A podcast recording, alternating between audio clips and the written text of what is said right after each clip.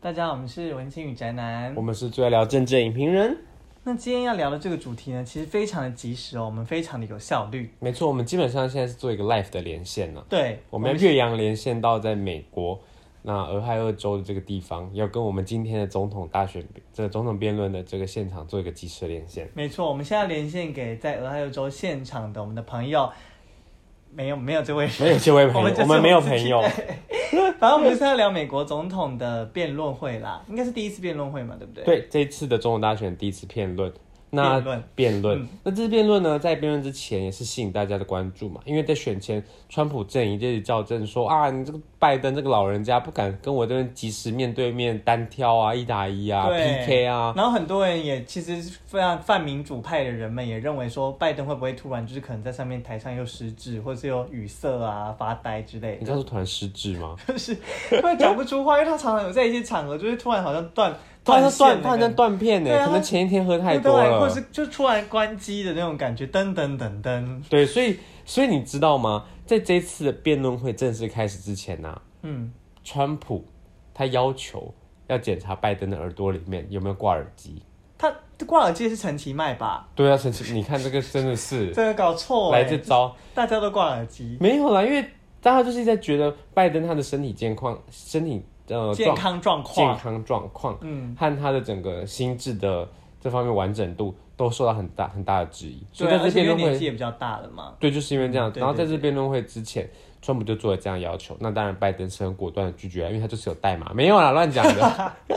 没错，反正就是这一场辩论会，其实整体看起来，我觉得没有什么建设性。说实话，我觉得就像是一个在互，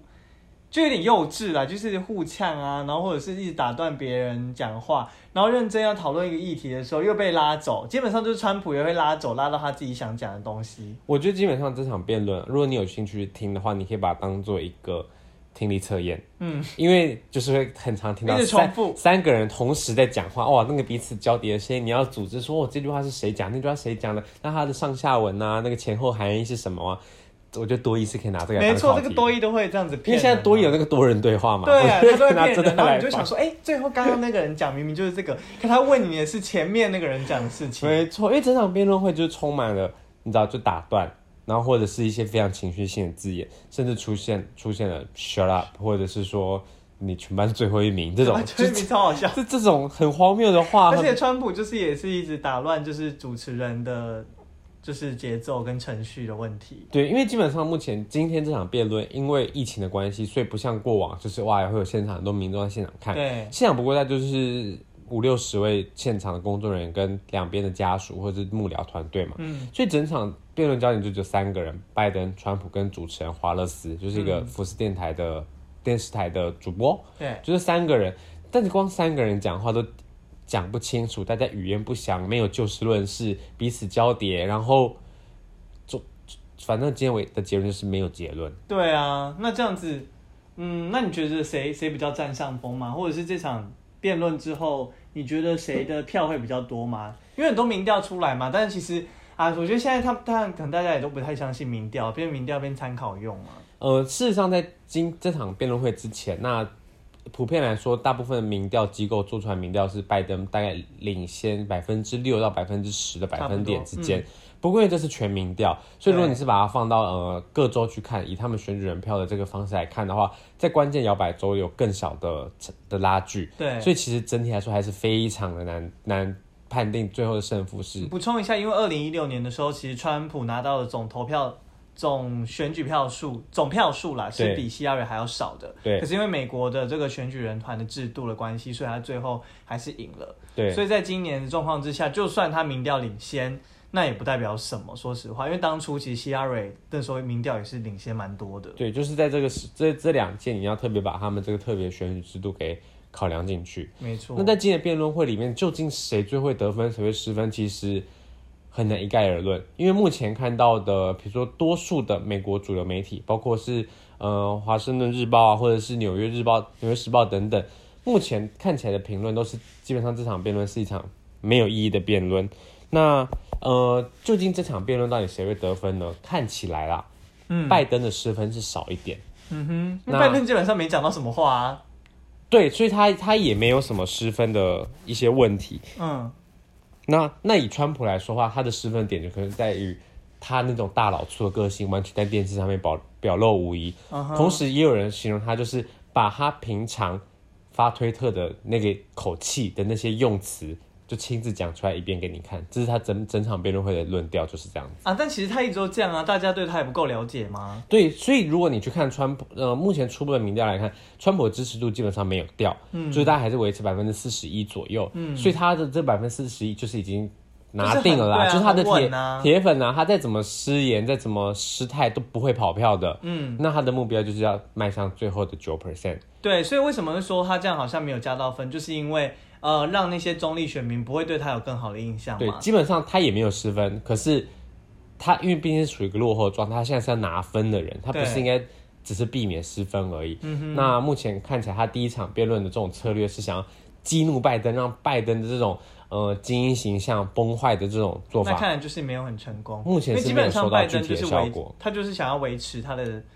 维持大家讨厌川普的票投给他就好了，对这个没错状况，然后只要呼吁大家出来投票，基本上这样就可以赢了。对，嗯。那如果我们具体来看这场辩论会的话，主要有几个焦点，第一个是两个人过去的一些经历。那第二个部部分就是包括这次疫情，那第三是大法官的提名，第四个还有包括呃两个人对于经济的看法，嗯，那第五个或者是或者是其他部分大概就还包含呃对于选战的公平性的这些议题的讨论。对，那我觉得啊，如果真的比较深入到讨论的话，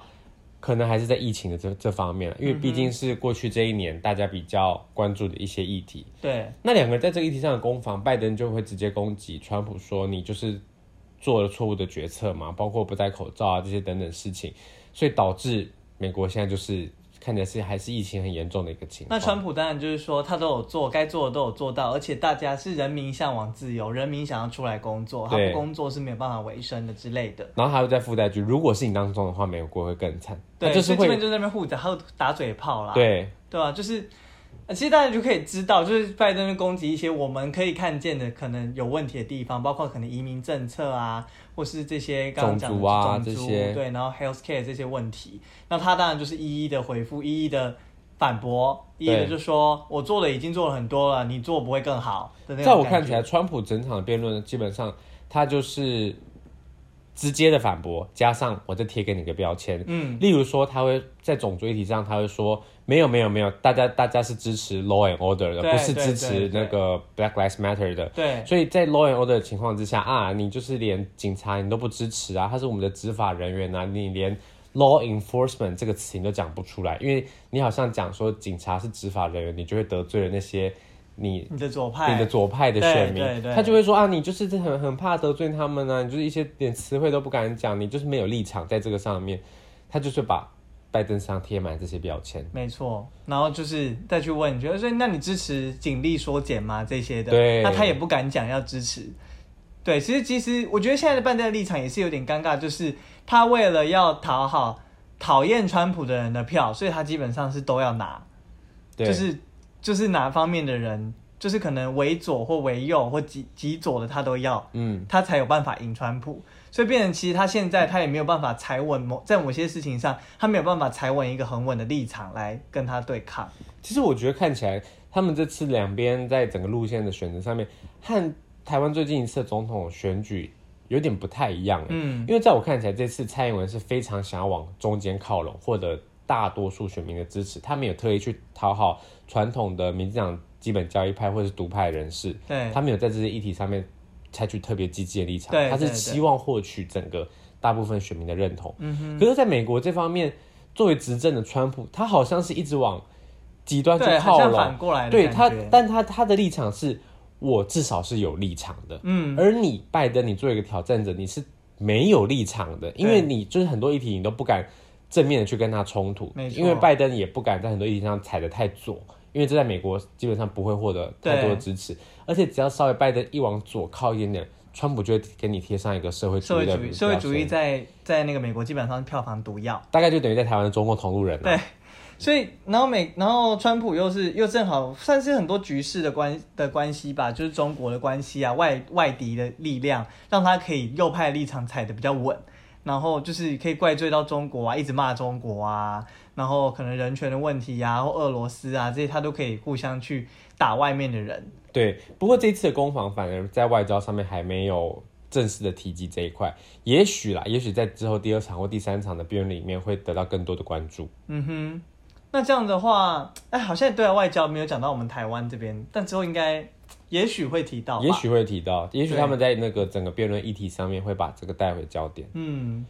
那讲这么硬的话题，还是要讲到我们的电影啊。对，其实现在这个选战打这么火热的情况之下，我们有一部一部，我们很喜欢的选战电影，可对以跟大家分享它。就叫做《选战风云》，英文是 The 怎么念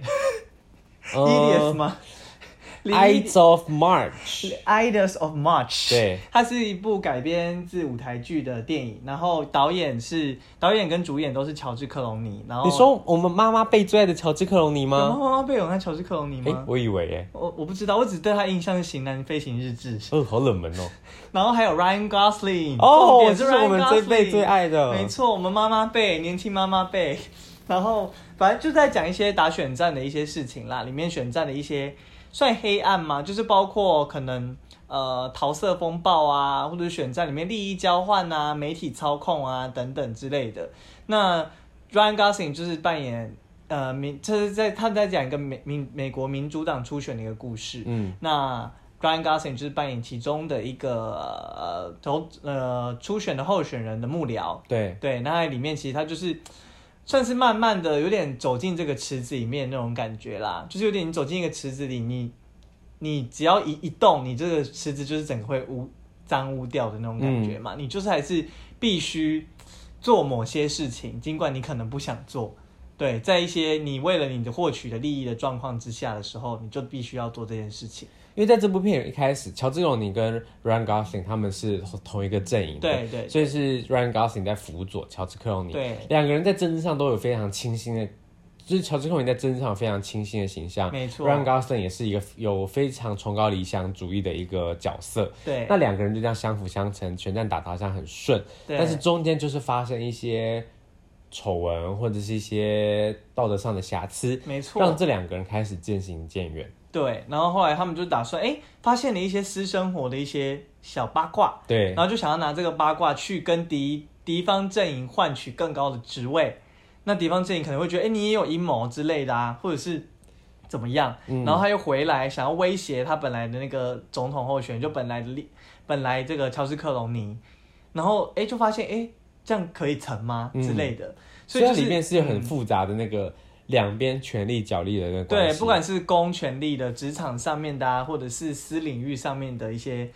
交换，其实就是跟政治很很有关系啦。就基本上就是一部政治电影啦。但是我觉得对我来说，怎么讲，我不会觉得所谓的像是很多人会看完会觉得哦，政治就是那样，嗯就是都是很多交换，天下乌鸦一般黑的感觉。嗯，我觉得对我来说，我觉得还好。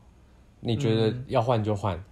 呃，因为我觉得政治本来就是一种妥协。嗯，我觉得没有必要讲的，好像站在一个，我觉得这部电影没有要这样讲，也没有要说我就是很清高，我就是对鄙视这些所有政治人物这样的感觉。对而因为有人呼吁说，当初乔治克隆乔治克隆尼拍这部片，也有人呼吁他像那个那谁啊，林肯。诶雷根，嗯雷根总统一样出来选总统，哦，对，因为它里面表现确实是有一种，因为就像我们他这种很清对啊高的很清感觉对嘛，啊，然后很嗯清新，然后帅帅的这样的感觉啊，像当初的马，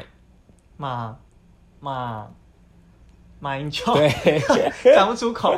怕嘴软。对，反正就是这样。然后我觉得就是因为政治本来就是一种妥协嘛，所以很多时候就是本来就是有一些交换的东西，嗯就是不用不用那么。怎么讲？那么觉得说哦，一定都是我要永远秉持着自己的一一条路这样走下去。对，哎，这跟我们聊这个主题有什么关系啊？有，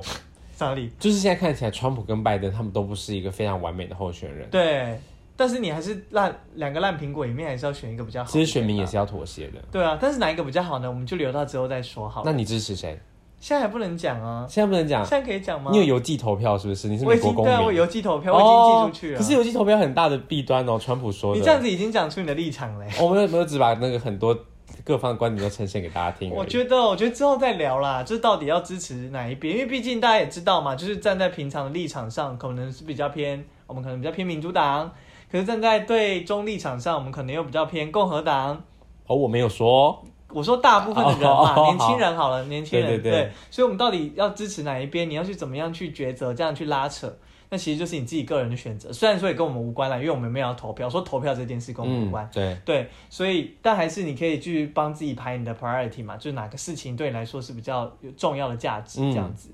对，反正就是这部电影就是可以让大家参考看看啦，好就是至少可以看帅哥啊，看对， Ryan Gosling 两个帅哥，没错，然后。哦，对，然后里面还有，我觉得我要补充一点，就是里面有讲到一些私生活的部分，我觉得这也是现在很多时候，就是可能呃这些公众人物，尤其是这些政治人物的私领域都要被拿出来检视，也是让人家会觉得有一点需要醒思的地方啦。嗯哼，就是你我们可能不管这个人到底做的，他在前面讲过一句很很有名的话，就是无能好像比就是陷入桃色风暴还要好。嗯，对，那这件事情其实是非常奇怪啊，就是我们会要求一个人他可能伦理道德，然后爱情可能都要很健全，你对才可以治理好国家，你才能做好你的工作。嗯哼我们反而更放大检视他私领域的部分，对公领域反而还好，嗯只要形象好，然后什么都 OK，就像马啊一什么一样，嗯嗯嗯对嗯这种感觉。对啊，反正总之这部这部片可以，我我觉得给我很多启发啦，不管是政治上啊，或者是呃这些选战上面的，还蛮有趣的，就是不用在意说哦，这美国选举我看不懂或什么之类的，不用 care，这跟选举其实。